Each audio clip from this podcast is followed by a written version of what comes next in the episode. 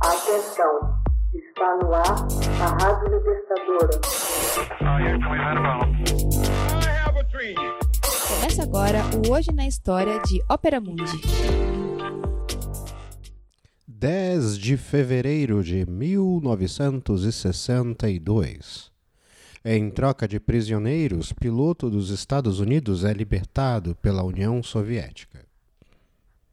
Francis Gary Powers, piloto estadunidense ferido enquanto sobrevoava o território da União Soviética em um aparelho espião da CIA em 1960, é libertado pelos soviéticos em 10 de fevereiro de 1962, em troca da libertação pelos Estados Unidos de um espião russo. A permuta concluiu com um dos mais dramáticos episódios da Guerra Fria.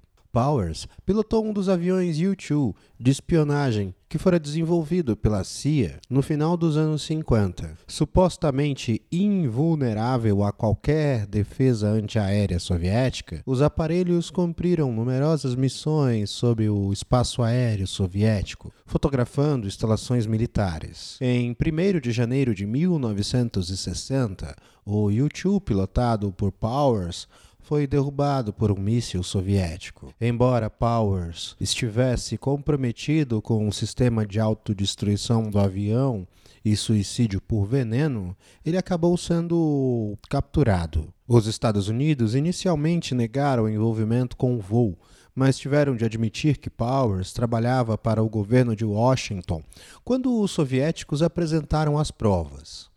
Em retaliação, o líder soviético Nikita Khrushchev suspendeu uma reunião de cúpula marcada com o presidente Eisenhower. Powers foi levado a julgamento e condenado por espionagem, sentenciado a 10 anos de prisão. Em fevereiro de 1962, a União Soviética anunciou que ele seria libertado a pedido da família do prisioneiro.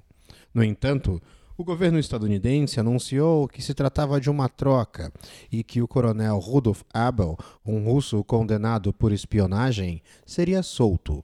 Em 10 de fevereiro, Abel e Powers são levados a uma ponte que ligava a Alemanha Ocidental à Alemanha Oriental para que fosse efetuada a permuta. Em comunicado público, a União Soviética declarou que a libertação de Powers havia sido particularmente motivada pelo desejo de melhorar as relações com os Estados Unidos. Os estadunidenses mostraram-se cautelosos na avaliação da abertura soviética mas notaram que a ação poderia certamente ajudar a reduzir as tensões da Guerra Fria. A troca era parte das negociações diplomáticas entre Khrushchev e o presidente Kennedy. Ambos pareciam desejar a melhoria das relações.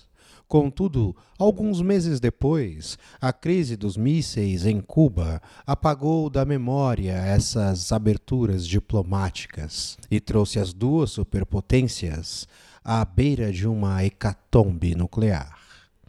Hoje na História, texto original Max Altman, narração e adaptação José Igor, edição Laila Manoeli. Você já fez uma assinatura solidária de Opera Mundi? Fortaleça a imprensa independente. Acesse www.operamundi.com.br/apoio. São muitas opções. Você também pode fazer um Pix usando a chave apoie.operamundi.com.br. Obrigada!